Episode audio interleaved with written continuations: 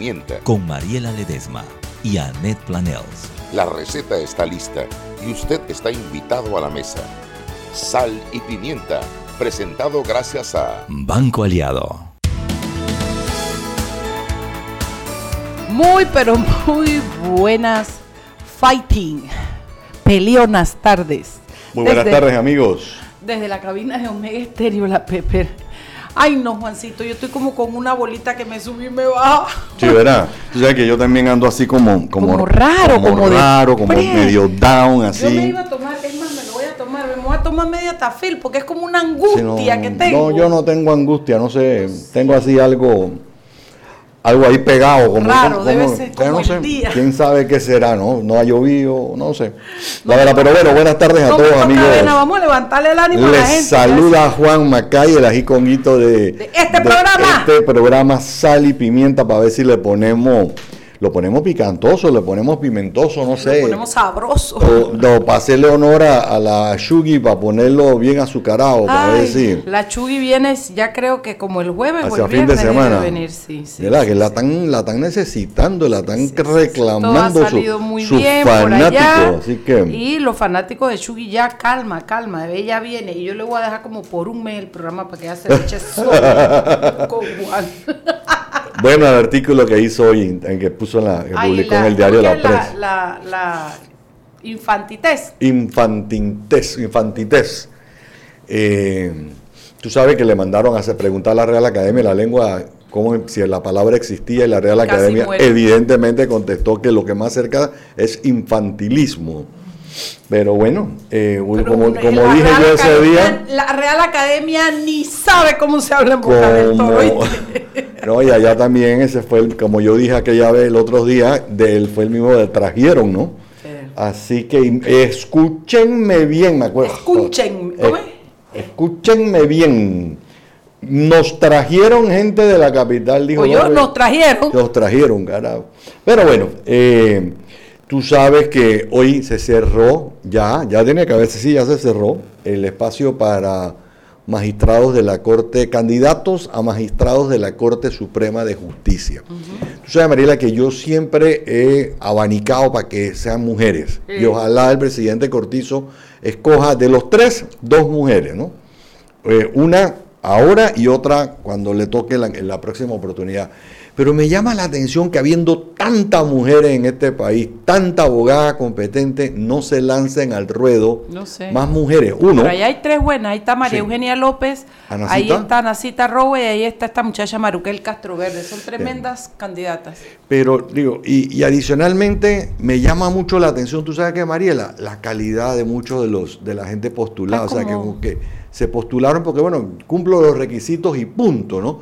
Yo por eso siempre he creído que, chica, para ser magistrado tú tienes que, no sé, haber escrito un libro sobre el derecho de la rama donde tú estás, eh, haber dado clases en la universidad o estar dando clases en la universidad, ser una persona que escribe con una... Por eso no, porque Bolota, da clases en la universidad. No, no, no, no, pero ¿cómo es? te amo mami, no? Epa, no, pero lo, que- lo que quiero decir yo es que sean personas como las que yo siempre he dicho que yo extraño. Y que sí hay, y que sí hay en nuestra sociedad. Las hay, las hay. claro que las hay. Pero las, está tan desprestigiado que la gente no, no se tira al ruedo. No se tira al ruedo. Estas tres titanes, estas tres mujerazas que yo te digo, constantemente se tiran.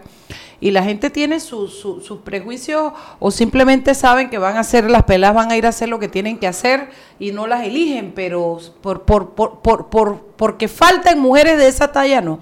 Yo las re- yo y además quiero decirte hoy que lo que dijimos ese día que estábamos hablando de quiénes eran, aquí tenemos hoy a la que dijimos aquel día, ¿te acuerdas?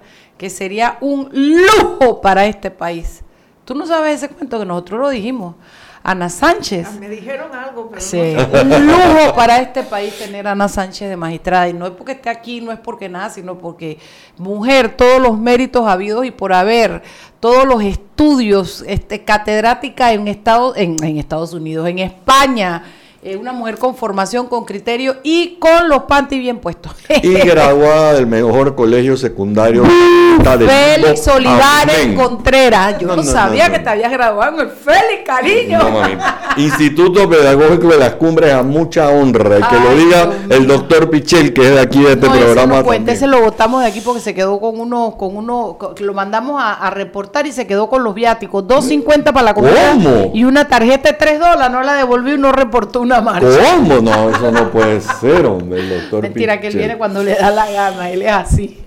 No, pero, bueno, Yo ojalá, ojalá, y yo les hago un reto a esa comisión. Postulen a tres mujeres. Mándenle al presidente cinco nombres. van pues. 10, pero que Van 10, bueno, 10, está cinco bien. que sean Que mujeres. sean seis mujeres y cuatro hombres, pues. Sí, yo estoy de Y acuerdo. que de esas el presidente ojalá Y tienen la mitad de la dos. tarea hecha porque les digo, hay cuatro nombres ahí. Bueno, tú no metiste papeles, ¿verdad, Ana? No, no, no. Es ¿Y que por era, qué? Era sala penal y sala civil. Uno sa- tiene que saber qué sabe y qué no sabe. Tú te hubieras puesto el que en la sala administrativa. Sí, en la- sala tercera, contencioso, derecho público, que es lo mío. Eh, ponerme a, a hacer casación de derecho penal y derecho civil, yo creo que uno tiene que ser auto, eh, tener pensamiento crítico y pensar Dicen que la corrupción entra por ahí, por aceptar puestos que no te mereces. Así es que Exactamente. te reconozco por eso, amigo. Por un salario. Estamos entonces con el diario La Prensa, los amigos de la prensa. ¿Quién tenemos del lado de allá? ¿Henry Hola, o Dalia? Dalia ¡Dalia! Ah, Dile a tu papá que se acuerde que se fue con una tarjeta de 3 dólares y unos viáticos de 2.50 para reportar una marcha y no ha venido más. ¿Dónde? Mentira. Mentira, mentira, Dalia, que estábamos hablando. Es Aquí yo tenemos quiero a Ana decir- Sánchez en yo el quiero programa. decir que lo largamos de aquí porque el tipo no viene, no le da la gana, me tiene. Saludo a mi padrino que vino a dar la vuelta por la No, cabina. pero lo que pasa es que Mariela está, está envidiosa porque Ana y yo somos graduados del pedagógico Ay, pues, y dice ay, mención pues. que el doctor Daniel Pichel también era graduado de la mejor escuela de la bolita del mundo. Amén. Y se puso celosa. ¿Pilla? ¿Cómo debe ser? ¿Cómo debe ser? Cuéntanos, Dalia Pichel, qué hay en prensa.com, el lugar donde aquí en Sal y Pimienta leemos para estar informados. Les cuento, tenemos el último listado. ¿Cuántos? de los ¿Cuántos? 129 Ay, Dios mío. aspirantes a puestos de magistrados en la Corte Suprema de Justicia. 129 personas Oh. presentaron sus, su papeleo, por así decirlo, para ser considerados. ¿Sabes la división entre hombres y mujeres? Curiosidad. Sí, eh, 46 mujeres y 83 hombres. Mira, bueno, no está tan mal. Un tercio. No está tan mal, un tercio. No, No, un más de un tercio. Sí, Un poquitín más. no. Un poquitín. Y dime una cosa, y bueno, yo me, entre esas cosas está, por ejemplo, Jerónimo Mejía presentó para volver a ser magistrado eh, sus papeles, eh, y el magistrado Abel Zamorano también, el derecho lo tienen. Eh, yo creo que necesitamos refrescar la corte. Sí. Eh, así es que yo no voy a meterme ni con el currículum, ni con los méritos, ni con nada. Solamente que creo que hay que refrescar la corte. Tuvieron su oportunidad, hicieron lo que hicieron. Eh, como lo hicieron, ellos sabrán si se sienten satisfechos o no con el trabajo realizado. Pero creo que la corte, como decía, ¿cómo se llama el papá de mi querida? El revolcón. ¿Cómo que se llama el revolcón, oye? Ajá. ¿Cómo que se llama el revolcón? Mar- no. Se me acaba de olvidar, oye, el abogado. Salvador Muñoz. Salvador Muñoz. Como decía, como, como decía Salvador Muñoz, a la Corte hay que meterle un revolcón al sistema judicial completo. Entonces yo creo que pasa por dar oportunidad a nuevas figuras y a personas que vengan con ideas nuevas eh, a trabajar en la Corte, pero también con capacidades, ¿ah? porque yo no voy a discutir las capacidades de Jerónimo Mejía y del magistrado Zamorano, que las tienen todas. Y que se paró firme en un momento en el que el país lo necesitaba que se parara Eh, firme. en un caso en específico, Sí. creo que, bueno, no importa. ¿Qué más tienes allá, Dalia Pichel? ¿Aló? Eh, el miembro de la comisión, Carlos Lee, eh, la comisión especial evaluadora, explicó que mañana van a iniciar los procesos y han- van a hacer entrevistas a cada uno de los candidatos. Eh, o sea, van a llamar a cada uno a entrevista.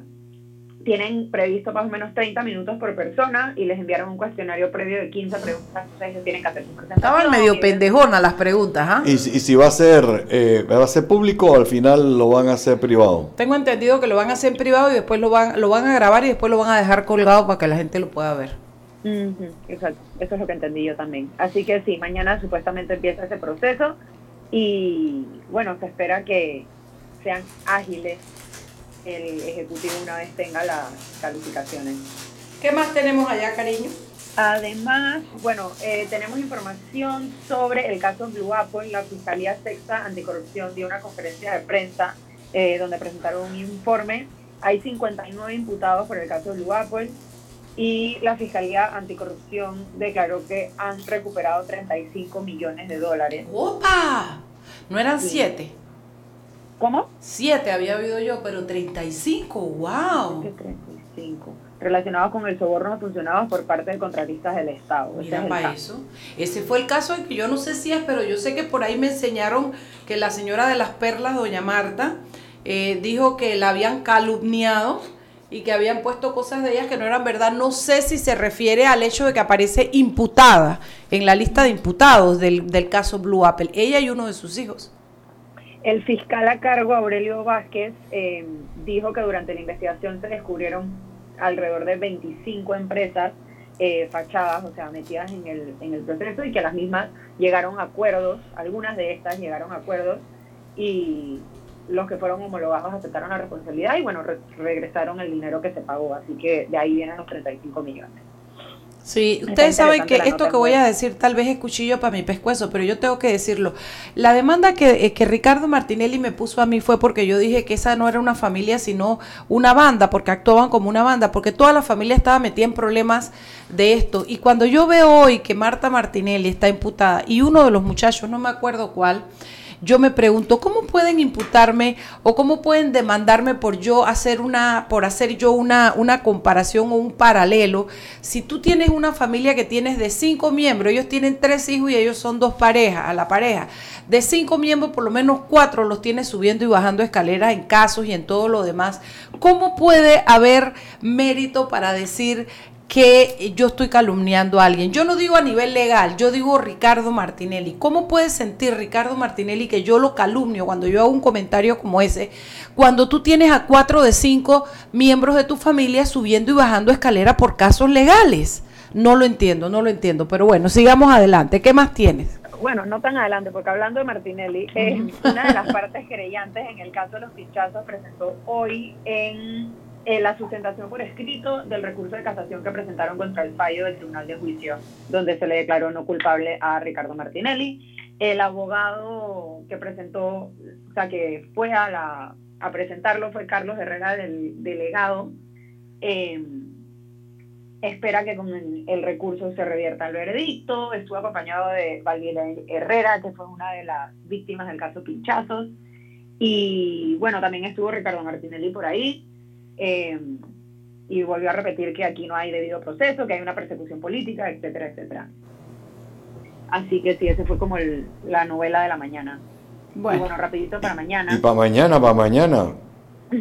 para mañana, bueno, la ACEP, que si no me equivoco es la Autoridad de Servicios Públicos, ¿cómo se llama? Sí, sí, sí, sí, eh, concede un, un periodo de gracia a las empresas que generan energía para hacer reparaciones que impliquen interrupción sin que esto compute como un corte que genere multas, porque han habido muchísimas quejas eh, de que se va la luz a ciertas horas repetidamente en diversas áreas de la ciudad. Sí, señor. Panamá Oeste está imposible. San Francisco, aquí tuvimos un programa de eso. mismo en la 12 de octubre, eh, en áreas de Parque Lefebre, San Francisco, o sea, no son áreas eh, que están siquiera alejadas y están constantemente eh, teniendo bajones de luz, entonces ha habido muchísimas eh, empresas que se han quejado que se les dañan equipos, se les dañan neveras, se les dañan eh, microondas, televisiones, cosas de ese tipo por los, las fluctuaciones en energía. Así que la CEP finalmente se pronunció al respecto y les está dando como este periodo para que...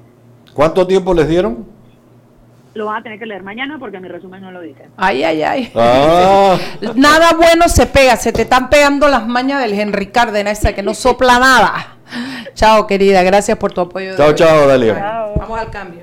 Seguimos sazonando su tranque. Sal y pimienta. Con Mariela Ledesma y Annette Planels. Ya regresamos. Siempre existe la inquietud de cuál es el mejor lugar para cuidar su patrimonio. En Banco Aliado tenemos la respuesta. Presentamos el nuevo plazo fijo Legacy, porque creemos en el valor del ahorro, la conservación y rendimiento de su capital y el fortalecimiento de su patrimonio. Banco Aliado, vamos en una sola dirección, la correcta. Joven, ayúdeme. Me dijeron que por aquí hay un lugar donde puede encontrar sillas de rueda, andadera y eso. Casualmente vengo de ahí. La casa del médico es el lugar donde compro todo lo que necesito si de salud se trata. Y la gran mayoría de los médicos compramos ahí. Joven, ¿y cómo están los precios? Excelente, los precios justos y tienen también equipos para alquilar. La casa del médico, sillas de rueda de todo tipo y tamaño, andaderas, muletas, camas hospitalarias y todo lo que necesita el profesional de la salud para beneficio del paciente. Ubicados en Panamá, calle Justo Orsemena y en Chiriquí, Plaza Luar, local 1 a un costado del Hotel Ciudad de David, la casa del médico. Contáctanos al 207-6300 en Panamá o al 787-0028 en David y síguenos en nuestras redes sociales de Instagram y Facebook. Este comercial fue grabado con notas de voz enviadas desde 18 países sin pagar más. Bonjour, please pay attention. Órale, pues porque ahora la gente de Claro la está votando. Uy, parce, porque puedes hablar y navegar en toda América, ¿cachai? Che, sin pagar más, loco. Porque tus viajes importan, eliminamos el costo de roaming de Canadá a Argentina en todos los planes postpago desde 20 balboas. ¡Claro! La red más rápida de Panamá. Promoción válida del 7 de agosto al 31 de octubre de 2019 al contratar plan postpago masivo desde 20 balboas o para empresas desde 30 balboas. El servicio Sin Fronteras América podrá ser usado gratis como si estuvieras en Panamá. Todo consumo no especificado dentro de la oferta de Sin Fronteras se le aplicará tarifa roaming vigente. El cliente debe solicitar la activación del servicio roaming. Precio no incluye ITBMS. Para mayor información ingresar a www.claro.com.pa. Existe una conexión ecológica de Isla Bona y las demás islas del Golfo de Panamá que hace necesaria su declaración como área protegida. Al declararla como área protegida, se conservarán sus ecosistemas marinos y terrestres, así como los recursos de los que dependen de la pesca artesanal en Otoque y comunidades cercanas. También permitirá que estas comunidades desarrollen un turismo comunitario sostenible. Ahora, ya conoces otra de las razones por la que Isla Bona necesita ser declarada y protegida como refugio de vida silvestre. Este es un mensaje del Centro de Incidencia Ambiental de Panamá. Seguimos sazonando su tranque. Sal y pimienta. Con Mariela Ledesma y Annette Planels. Ya estamos de vuelta.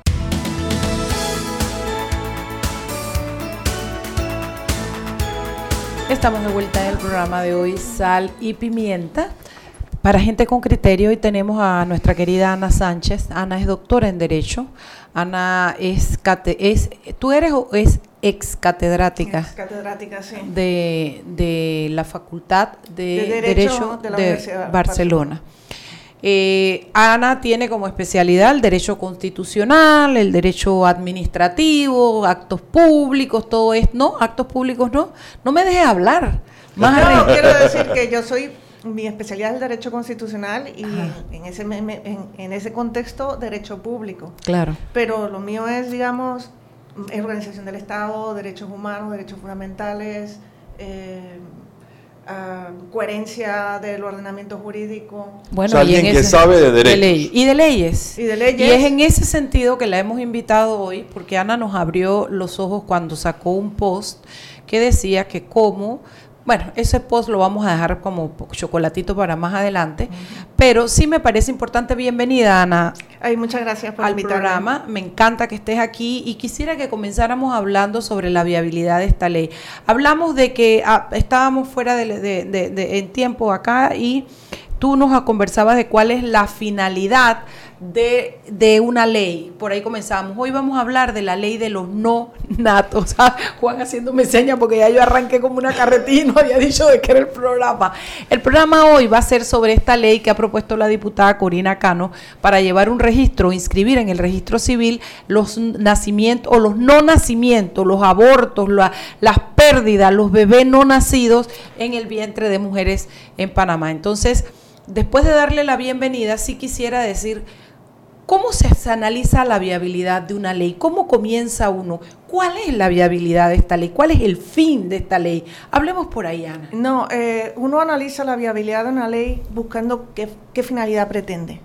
Eh, uno tiene que hacer un análisis de, de, teológico, si podemos hablarlo fino, es decir, qué plantea, qué quiere solucionar y qué, eh, y qué mecanismo utiliza para solucionar aquello que, mm, que se pregunta la ley. La ley dice que quiere solucionar el problema de la estadística relacionada a las muertes en el vientre materno y quiere hacer un registro eh, civil para que estas estadísticas sean claras. Em, y también para acompañar el dolor de la madre. eh, la sensación es que los mecanismos que enseña la ley, que diseña la ley, no están, no son coherentes al fin que, No que- están alineados a no, no son coherentes al fin que se propone, porque lo que hace es un registro, un registro civil, que el registro civil no es competente para ver eh, las condiciones de muerte eh, fetal, es decir, dentro de la gestación. Eh, no puede, no tiene facultades de verificar la información. Eh, simplemente es un registro donde uno apunta. Cuando estamos hablando de eh, gestación y protección de la gestación o muerte en el, eh, en el útero materno, estamos hablando de causas médicas y de eh, la necesidad de averiguar más cuáles son los, los motivos por los cuales se pierden los embarazos. Eso no lo hace el registro civil y no tiene ninguna coherencia entre lo que se busca y lo que eh, esto... el- Mecánicamente puede El hacer, mecanismo que instrumenta claro. la ley. Eh, tampoco es un acompañamiento al duelo. El duelo se acompaña espiritualmente, eh, con la familia. Religiosamente, Eh. Por eso, religiosamente, espiritualmente, con la familia. Eh, si necesitas ayuda psicológica, se recurre a la ayuda psicológica. Si no, eh, simplemente con los amigos. Es decir, el- cada uno elige la forma de realizar el duelo. Lo importante es que, por ejemplo, el sistema público sepa que en, en este, en el caso de la pérdida de una gestación, eh, necesita dar instrumentos de acompañamiento al duelo, que eso es una de las cosas que, viendo los testimonios que se han ido publicando los últimos días, falta. Pero eso no lo da el registro civil. Eso lo da un acompañamiento, tener algún enlace trabajador social en, eh, los centros de atención de salud que, que adviertan del duelo y que acompañen el duelo y den herramientas para que las personas puedan pasar ese duelo. Si así la persona lo necesita. Yo creo, y leí por algún lugar, que el porcentaje de embarazos que terminan en aborto, ya sea eh, espontáneo, porque hay muchos abortos espontáneos, que si la ley queda como está ahora mismo, habría que condenar a la persona por haber tenido un, aborto espontáneo. Eh, pero me alarmó mucho la- la- el porcentaje que se habla de 70% en Panamá eh, terminan En eh, pérdidas. en pérdidas.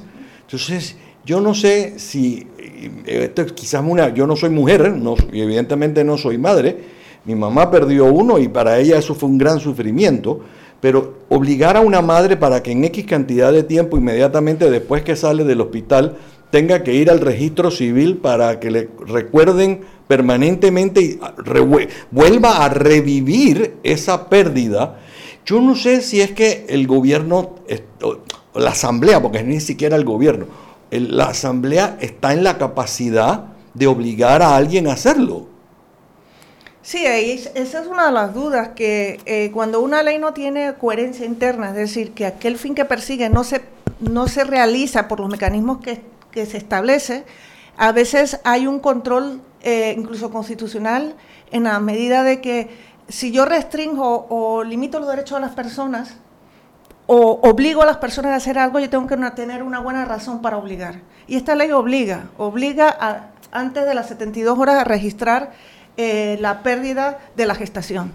No, no es opcional, lo obliga.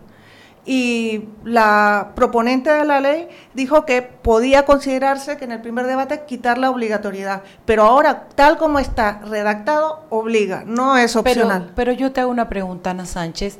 Vamos a que la diputada lo considere y quita la, obligato- la obligatoriedad. Entonces, ¿cuál es el fin de la ley? Claro, entonces, aún el fin de las estadísticas Se desaparece más. Porque las estadísticas están. Porque, Sí. Y además, ¿por qué? Porque si tú no lo haces obligatorio, el, del 70% de las mujeres, ¿cuántos no van a ir a decir yo tuve una pérdida?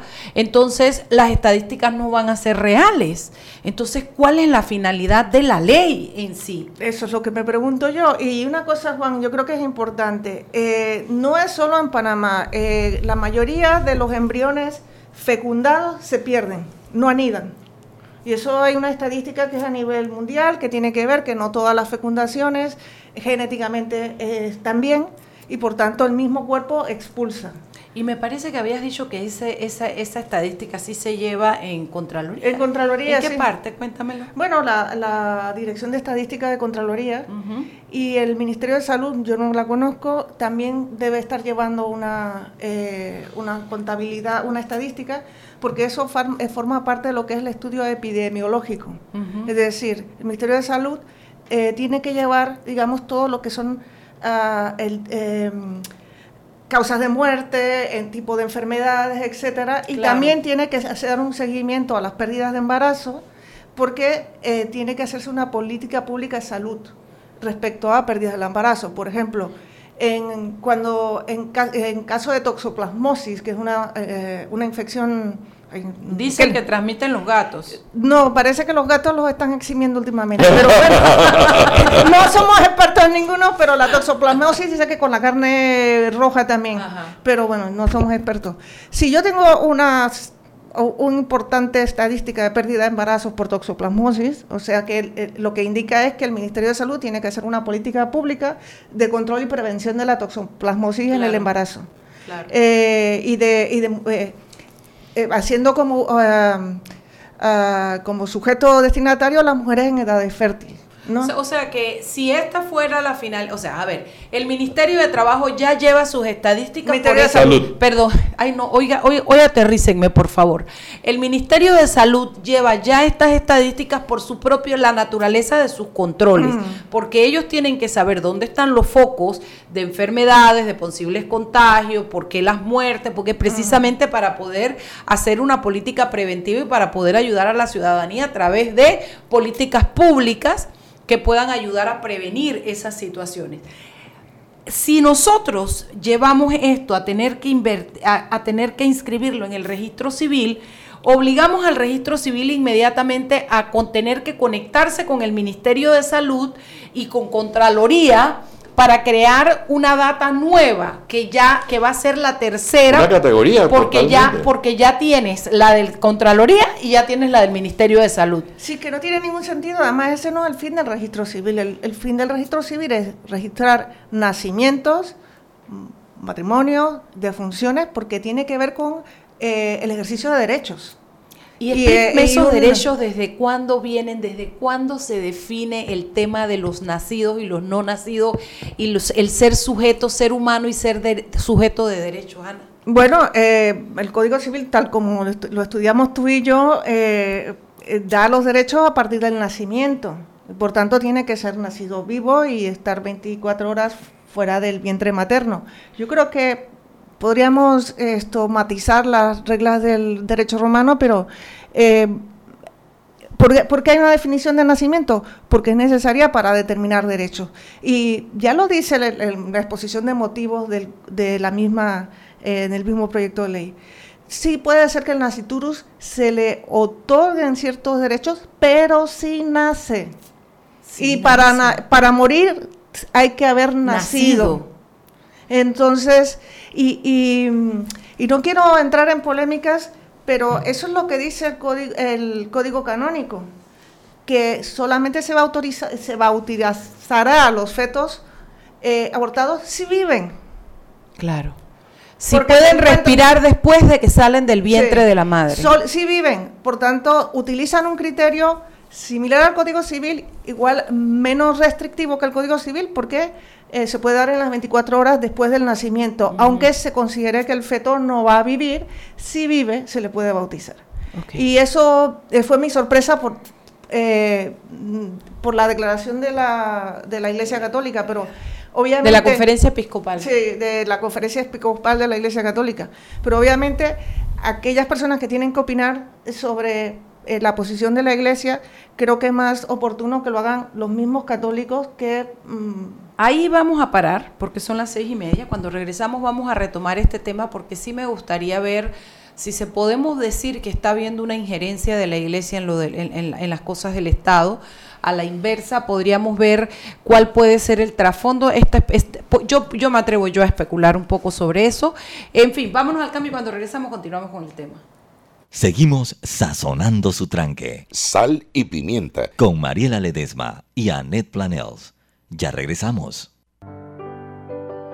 Siempre existe la inquietud de cuál es el mejor lugar para cuidar su patrimonio.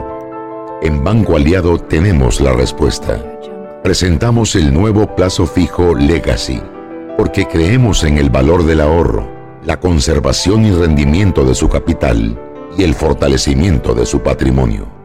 Banco Aliado, vamos en una sola dirección, la correcta. Este comercial fue grabado con notas de voz enviadas desde 18 países sin pagar más. Bonjour, please pay attention. Órale, pues porque ahora la gente de Claro la está votando. Uy, parce, porque puedes hablar y navegar en toda América, ¿cachai? Che, sin pagar más, loco. Porque tus viajes importan, eliminamos el costo de roaming de Canadá a Argentina en todos los planes postpago desde 20 balboas. ¡Claro! La red más rápida de Panamá. Promoción válida del 7 de agosto al 31 de octubre de 2019 al contratar plan postpago masivo desde 20 balboas o para empresas desde 30 balboas. El servicio Sin Fronteras América podrá ser usado gratis como si estuvieras en Panamá. Todo consumo no especificado dentro de la oferta de Sin Fronteras se le aplicará tarifa roaming vigente. El cliente debe solicitar la activación del servicio roaming. Precio no incluye ITBMS. Para mayor información ingresar a www.claro.com.pa. Isla Boná se encuentra en el Golfo de Panamá. Está cubierta por bosques en buen estado. Recientes estudios han documentado cerca de 12.000 nidos activos de aves, por lo que se considera la segunda colonia de anidación de aves marinas más grandes en el Pacífico panameño, siendo así como un santuario natural sin protección. Ahora, ya conoces una de las razones por las cuales Isla Boná necesita ser protegida como un refugio de vida silvestre. Este es un mensaje del Centro de Incidencia Ambiental de Panamá. Seguimos sazonando su tranque. Sal y pimienta. Con Mariela Ledesma y Annette Planels. Ya estamos de vuelta. Sal y pimienta por la cadena nacional simultánea Omega Estéreo. Ahorra Panamá. Abre ya tu cuenta de ahorro en el Banco Nacional de Panamá. Llámanos al 800-5151 o visita cualquiera de nuestras sucursales. Banco Nacional de Panamá grande como tú. Y comparte todo lo que quieras de tus 15 GB de data al contratar un plan postpago de 25 balboas con smartphone gratis. Además, recibes redes sociales gratis y llamadas al extranjero. Claro. Y el glucómetro VivaCheck, un amplio rango de hematocrito de 0 a 70%, capaz de evaluar recién nacidos, mujeres embarazadas, pacientes con anemia y otros. 900 memorias con fecha y hora 5 segundos de tiempo de respuesta. Puerto USB para transferencia de datos. Incluye 10 tiras de prueba. Glucómetro VivaCheck de venta en la casa del médico justo a Rosemena y en David Chiriquí. Continuamos con más aquí en Sal y Pimienta.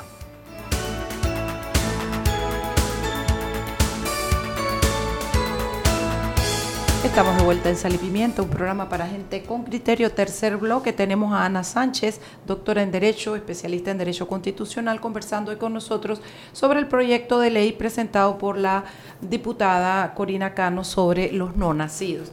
Yo quería recordarle a nuestros oyentes que el 9 de marzo del año 2018, hace un año, TVN Noticias, eh, en un segmento que es de una peque amada para nosotros, Camila Adames, el de bien chequeado, no sé si ustedes lo recuerdan, ya Corina Cano venía eh, dando declaraciones, porque Corina yo creo que es evidente que es una mujer activista de, su religión, que no sé si es católica, si no sé cuál es, pero evidentemente es activista, y se han venido haciendo, eh, eh, ella ha venido haciendo declaraciones en diferentes temas dentro de este activismo, y recuerdo esa del 9 de marzo, porque ella, que es, eh, eh, la noticia decía que ella es miembro de la Alianza Panameña por la Vida y la familia estuvo en Noticias AM ese martes 6 de marzo diciendo que Panamá se estaba comprometiendo a invertir 38 millones de dólares para construir un edificio en la ONU en nuestro país y que esos 38 millones de dólares deberían ir a nuestras escuelas, a nuestros niños en Panamá y que deben ser prioridad en este país. Se investigó esta afirmación, la ONU lo negó, aparentemente hubo un plan, eso se canceló, no prosperó y el bien chequeado, la noticia, Camila, no pasó el bien, eh, perdón, Corina Cano con esas declaraciones no pasó el bien chequeado. Y esto se los digo porque la alianza eh, pro familia, pro esta, esta, esta que acabo de leerles, ha venido haciendo algunas declaraciones y especulaciones que para mi gusto están en el aire, pero algo así como que la ONU, hay un plan macabro de la ONU para acabar con la humanidad y los abortos y los niños gay y los fetos para los maquillajes y una serie de cosas que yo no sé si vienen directamente, no, repito, no sé si vienen directamente de esta asociación, pero que es muy frecuente escucharla en muchos adeptos, muchos miembros, mucha gente que eh, abona estas teorías. Y de, yo, Mariela Ledesma, especulando, yo siento que dentro de esa trayectoria de, Corina y dentro de lo que para mí son especulaciones, esta, este proyecto de ley viene a ser un paso más hacia esa vía. A mí me gustaría que conversáramos entonces sobre esta declaración porque y, a mí, para mi gusto, me lo confirma la declaración de la conferencia episcopal, donde las iglesias de Panamá le dan el respaldo, un espaldarazo a este proyecto, y donde el padre Lacunza, el monseñor Lacunza, salió, a mí me, me cayó muy mal eso de que él piense que los que estamos opinando, o muchos de los que están opinando, ni se han leído. Sí, no la hemos leído, y porque la hemos leído que estamos en contra, y porque tenemos visos de lo que puede venir es que estamos en contra. Y a mí me pareció un poquito salido del tiesto al monseñor que se atreva a hablarle así a la gente, que se atreve a, protestar. Yo le recuerdo a la CUNSA que la época en que la iglesia mandaba ya pasó y que los, los, los católicos y los no católicos tenemos derecho a opinar y eso no quiere decir que esto quedemos excluidos simplemente porque él piensa que no hemos leído. Eh, pasa mucho en las iglesias, monseñor. Yo sí sé que hay mucha gente que va a las iglesias que no analiza y que sigue las redes de la iglesia y las órdenes de la iglesia como corderos pero hay muchos que no lo hacemos, monseñor. Entonces, respetito con eso.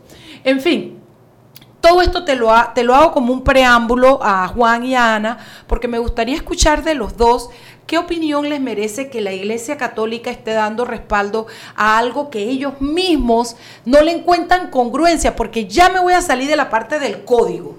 Y de, y de, las normas y de lo que dice el código canónimo. Es tan incongruente para la fe católica que tú le pongas siquiera nombre a algo que no nació, que ellos mismos se lo prohíben Ana Sánchez, Juan Macay. Y entonces van y se mandan un, espaldarazo para una ley que es contraria al código canónico. Ana. Bueno, no, yo en primer lugar quiero decir que yo admiré mucho al cardenal Lacunza cuando era rector de la USMA. Eh, fue un ferviente defensor de los derechos humanos y yo mm, le guardo, digamos, buen recuerdo en aquella época. Yo creo que, el cardenal, eh, su interpretación de la ley no es la correcta, en el sentido de que eh, la ley dice deberá, tendrá que ir al registro. Y el cardenal dice que es optativa. Puede ser que está basándose en la promesa de la proponente de la ley que dijo que probablemente en el primer debate esto podría pasar que fuese optativa. Y eso lo dice y está grabado, eso circuló en Twitter bastante ayer. Eh, yo volvería a insistir en la ley. Por ejemplo, otro de los argumentos para hacer la ley es que eh, los fetos no se le entregan a las madres. No es cierto. Eh, por lo menos en los protocolos internos de los hospitales, el feto se debe entregar cuando lleva 22 semanas o 500 gramos, o pesa 500 gramos. Si se piensa que se tendría que entregar antes, lo que tendríamos que es reformularnos los protocolos internos y los protocolos del Ministerio de Salud de cuándo se entrega el feto al embrión, no la ley. Porque es que yo lo que digo, Ana, cuando una mujer pierde un embarazo de un mes o de dos meses y lo que pierde es un óvulo, de sangre, esos son los restos que está pidiendo la ley que le entregue a una mujer. Que hay veces que el coágulo, sobre todo cuando la mujer tiene el, la pérdida en casa, eh, sale un chorro de sangre y uno no puede distinguir entre el embrión y un coágulo. Claro. Entonces, eh, obviamente podemos decir, mira, vamos a recuperarlo a partir de las 20 mm, semanas, 18 semanas y vamos a hacer un protocolo para hacerlo. Antes es muy difícil quiero decir, porque muchos embarazos se pierden en, en, la casa, cuando uno está en la calle, etcétera, y hemos oído testimonios de eso al respecto, y a veces no es, es difícil distinguir un coágulo de lo que es el embrión. Por tanto, el decir que desde la concepción se van a registrar las pérdidas es como... Es absurdo. Es absurdo, incoherente, irracional. Es como me decía alguien en Twitter hoy que discutía conmigo, que decía que lo que la ley, y me lo, me lo, me lo, sugirió, que la ley lo que buscaba era defender el derecho del no nacido. ¿Cuál o sea, derecho? o sea, el, Ana nos acaba de decir claramente que sus derechos empiezan en el momento en el que nace. ¿ok? En ese momento tiene derecho. En los derechos anteriores los tiene la madre. Entonces, yo, y voy a, como dice Mariela, Juan Macay, tiene, yo tengo mi propia opinión. Yo pienso que lo que están tratando es de eliminar las excepciones que el propio código habla, la propia ley habla, en materia de abortos. Porque como le discutía yo a una persona que no leyó lo que yo había puesto y estaba discutiendo fanáticamente esta mañana, y yo le decía, hay ciertos casos en los que el aborto no es ilegal. Tienes que documentarlo y tienes que sustentarlo y tienes que hacerlo y que en un X cantidad de periodo, un periodo de tiempo inmediatamente posterior, creo que son dos meses. Pero no es ilegal. Si nosotros, de lo poco que entiendo yo sin ser abogado, tú pudieras terminar como están terminando las mujeres en El Salvador, presas, porque tuvieron un aborto ni siquiera provocado, fue un aborto espontáneo. Eh, y me voy más un poquito más. Ana, yo te hago la pregunta porque me lo, mencionaste fuera de micrófonos hace un ratito. ¿Qué pasa con los eh, la fecundación in vitro? Porque, por ejemplo, estaríamos quitando, yo me reí los otros días, pero le estaríamos quitando el trabajo a Mario Vega, a Camilo Alén y a una cantidad de, de médicos que se han especializado en eso. ¿Qué pasa si la ley esa pasara como está? ¿Qué pasa con esos, esos embarazos? Eh, bueno, ahí el problema no es el embarazo, sino la fecundación. La fecundación. In vitro es hecha fuera del vientre materno. Y entonces, eh, y normalmente el embrión, el blastocito, se crioconserva. ¿Esos tendrán que registrarse o no registrarse? Pero no es un problema del negocio de alguien, es el problema de las personas que tienen problemas de fertilidad y que es su única forma de reproducción. Y imagínate, a ellos les ponen varios óvulos fecundados y, por regla general se pierden varios y queda uno o quedan dos. Eh, hay excepciones de que quedan cuatro o seis. hermano. Pero no siempre le pasa eso. Por regla general les, les ponen como 10, 15 y se pierden 10. O sea que las vamos a condenar 10 veces. varias veces, Juan, porque el que tiene plata vuelve y vuelve hasta que lo logra o hasta que se le acaba la plata. Todo el problema es con las mujeres pobres, pues. Perdona, Mariela, la gente que tiene poquito y todo lo invierte en eso. No estoy hablando de, Hay gente que. Yo conozco gente que ha estado muchos años, pero hay gente que solamente puedo estar en un ciclo y, pero eso es un problema de, de, de buscar eh, de las personas que tienen problemas de fertilidad que buscan ayuda médica. Pero yo quiero volver un poquito al, al, proyecto otra vez, que otro de los temas que se ha dicho es la protección del naciturus o del eh, embrión en gestación. Y obviamente hay una protección al, eh, potencial al nacido, y es que la gestación se lleve en las mejores condiciones posibles. Por tanto, que hayan servicios de salud adecuados, que no haya violencia obstétrica, que no se trate a la mujer que está en, eh, pariendo, que está obviamente con dolor, que se queja, no se le trate de manera brusca y desagradable, eh, que se hayan instalaciones adecuadas. Por ejemplo, yo estaría remando y que y y gastando mi energía diciendo, por favor, ¿cuándo sale la, la, licitación del Hospital del Niño? Que ahí va a estar la nueva maternidad del, Santo Tomás con 244 camas, 14 eh, quirófanos y 30 salas de parto. Para cuidar a la madre que es la portadora o la que para gesta en su vientre ese no nacido, ese, ese, para cuidar ese embarazo. Es decir, un seguimiento adecuado del embarazo y un, eh, eh, un parto con dignidad o una pérdida de la gestación con, dignidad. Porque de los testimonios que ha habido es que has perdido tú el, el, el embrión o el feto y te ponen al lado de las mujeres que están contentísimas porque tienen un niño. O dos que parieron. Sí, eh, eh, y estás al lado de... En Cuando lo que tendrías que estar es teniendo una asistencia psicológica, una contención emocional, se te tendrían que tener condiciones que te permitan transitar por ese momento. Sí, entonces eh, yo creo que toda la energía que estamos gastando en este proyecto tendría que ser focalizada hacia la idea de que tenemos que humanizar el parto, humanizar la gestación, eh, que la mujer no es un recipiente, que la mujer sufre y, tiene una relación con el producto de la gestación constante. Así, así mismo es, Ana. Vamos a parar aquí porque me toca el tercer cambio. Vamos al último bloque. Cuando regresamos, recogemos un poco y esperamos con eso dejarles a ustedes toda la información que necesita para que se forme un criterio sobre esta ley. Seguimos sazonando su tranque. Sal y pimienta. Con Mariela Ledesma y Annette Planels. Ya regresamos. Siempre existe la inquietud de cuál es el mejor lugar para cuidar su patrimonio. En Banco Aliado tenemos la respuesta. Presentamos el nuevo plazo fijo Legacy, porque creemos en el valor del ahorro, la conservación y rendimiento de su capital y el fortalecimiento de su patrimonio. Banco Aliado, vamos en una sola dirección, la correcta.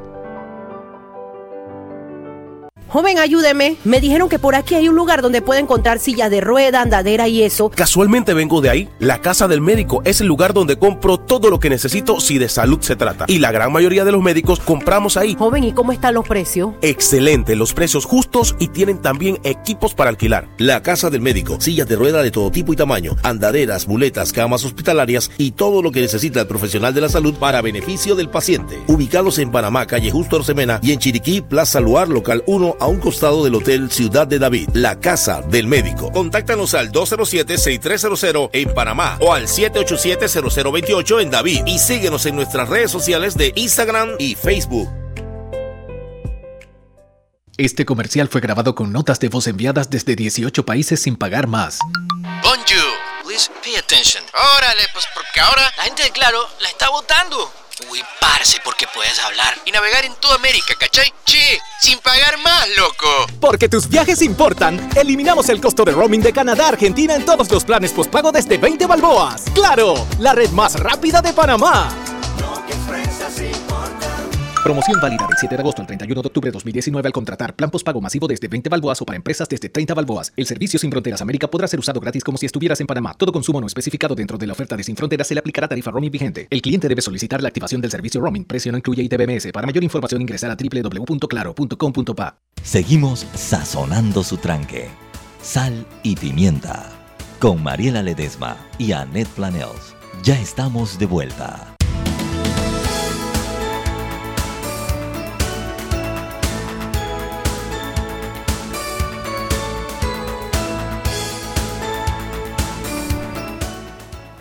Estamos de vuelta en Sal y Pimienta, un programa para gente con criterio. Bueno, con criterio porque hay personas, Juan, yo no sé cómo funciona tu aparato ultra, ultra. Hay gente que funciona, miren, Juan Macay eh, tiene una seguidora o una persona con la que intercambia en, Twitter que se llama Tata, Tatiana Provida. Tatiana Provida le dice a Juan que da un derecho, no establece, que la ley pues da un derecho y que no establece pena ni modifica nada en el Código Penal. Pero ya me di cuenta cuál es el miedo. Hay quienes nos quieren negar dar esta dignidad a nuestros hijos porque ellos le han dado muerte a los suyos. Qué locura. ¿Cómo puede un ser humano que no te conoce hablar de esta manera. Además de que, bueno, ya lo llevamos si a que yo soy el papá de las dos niñas más lindas del mundo. De las bolitas del mundo, amén. Además, papá de da teta y todo, porque lo único que te faltó fue darle teta. Pero lo que quiero decirles es que sí, la, la, gente piensa, la gente que no conoce del tema, piensa que porque no habla del Código Penal y no modifica nada, es que no tiene algún vínculo. Pero por ahí no vamos, señora. Estamos hablando sobre la viabilidad de la ley, el objeto de la ley, la operancia por a lo Benicio Robinson, la, la operación, yo no sé cómo lo diría Benicio, operación de la ley, si vale la pena, si no vale la pena. Y es en ese sentido, tenemos el último bloque, Ana, que me gustaría que tú profundizaras más en qué crees que debemos dejar como mensaje, en qué es importante que la gente sepa para que a la hora de buscar información pueda eh, eh, unir eh, ideas y formarse un criterio. Bueno, yo quiero insistir y reinsistir varias veces que no es cierto que la inscripción sea opcional. La inscripción es obligatoria. Dice deberá, tendrá, hará. Y le da un plazo de 72 horas para inscribirlo. Vuelvo a decir, en casos en que probablemente la mujer no sabe que ha abortado. O que se da cuenta a los días o ni siquiera sabía que estaba embarazada y por tanto no sabe que ha abortado. Y entonces... Lo cual afecta la data que se supone que, que quiere captar la ley. Que, que, quiere captar la ley. Porque no puede ser real. En segundo lugar, lo que hemos dicho, el registro civil no es el que lleva las estadísticas de defunción y muerte. Lo que lleva es el registro, porque la, cuando la persona muere, esto, hay personas que pueden heredar, eh, tiene derechos adquiridos que se pierden, etcétera. Cuando la persona nace, tiene una serie de derechos. Sí, el registro público es una institución donde se queda registrada, valga la, la, redundancia, cuando una persona nace a la vida por todo lo que ello implica para las políticas públicas, para los censos, para los derechos que adquiere, para todo lo que implica nacer. Y cuando muere, de la, cuando se casa también. Ahora sabes también que están registrando, Ana, se están registrando las guardas y crianzas de los padres para efectos, porque con todo lo que es migración y una serie de cosas, se está requiriendo ese, ese dato para poder operar. Y también como último se registran las defunciones para saber que algunos derechos de esa persona cesaron, pero que quedan, que quedan cosas como, como herencias que puede haber tenido esa persona y que después de muerta heredan a su vez sus herederos o bienes propios que él a su vez quiere heredar o una serie de cosas. Mira, tú sabes que las deudas, tú puedes aceptar una, una herencia a título de inventario y es si mi papá debía 5 millones y me dejó cuatro, yo no quiero herencia, ya vaya que se vaya esa masa para los acreedores. Pero si mi papá me dejó 5 millones y debía 100 mil, venga para acá, yo pago los 100 mil y me quedan. Todas esas cosas nacen de esa posibilidad que da la institución registral de saber si estás vivo y si mueres. Sí, yo creo que también eh, como segundo elemento, yo no creo, y yo creo que los estudios que se han ido citando eh, a lo largo de estos días, no hay nada que compruebe que ir a registrar en un libro a un, a un feto, a un embrión eh, y una muerte uterina, eh, sirva para el duelo.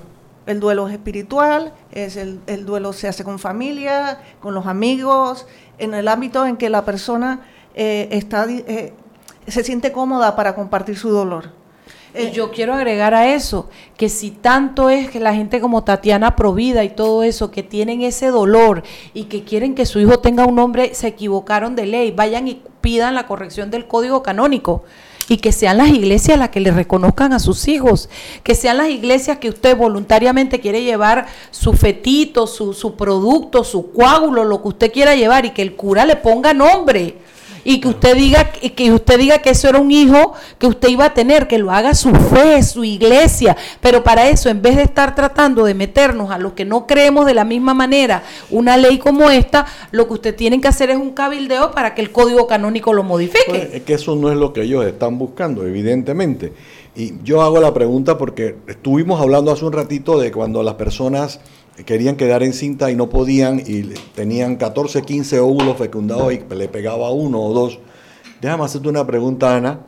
Si los otros 13 se perdieron y nacieron dos mellizos, los otros 13 con esa ley también tendrían derecho a, heredar del padre. No, no, no. Ellos no hablan de ah. heredar, no, ellos, hablan de registrar. De registrar, el, no. nacimiento.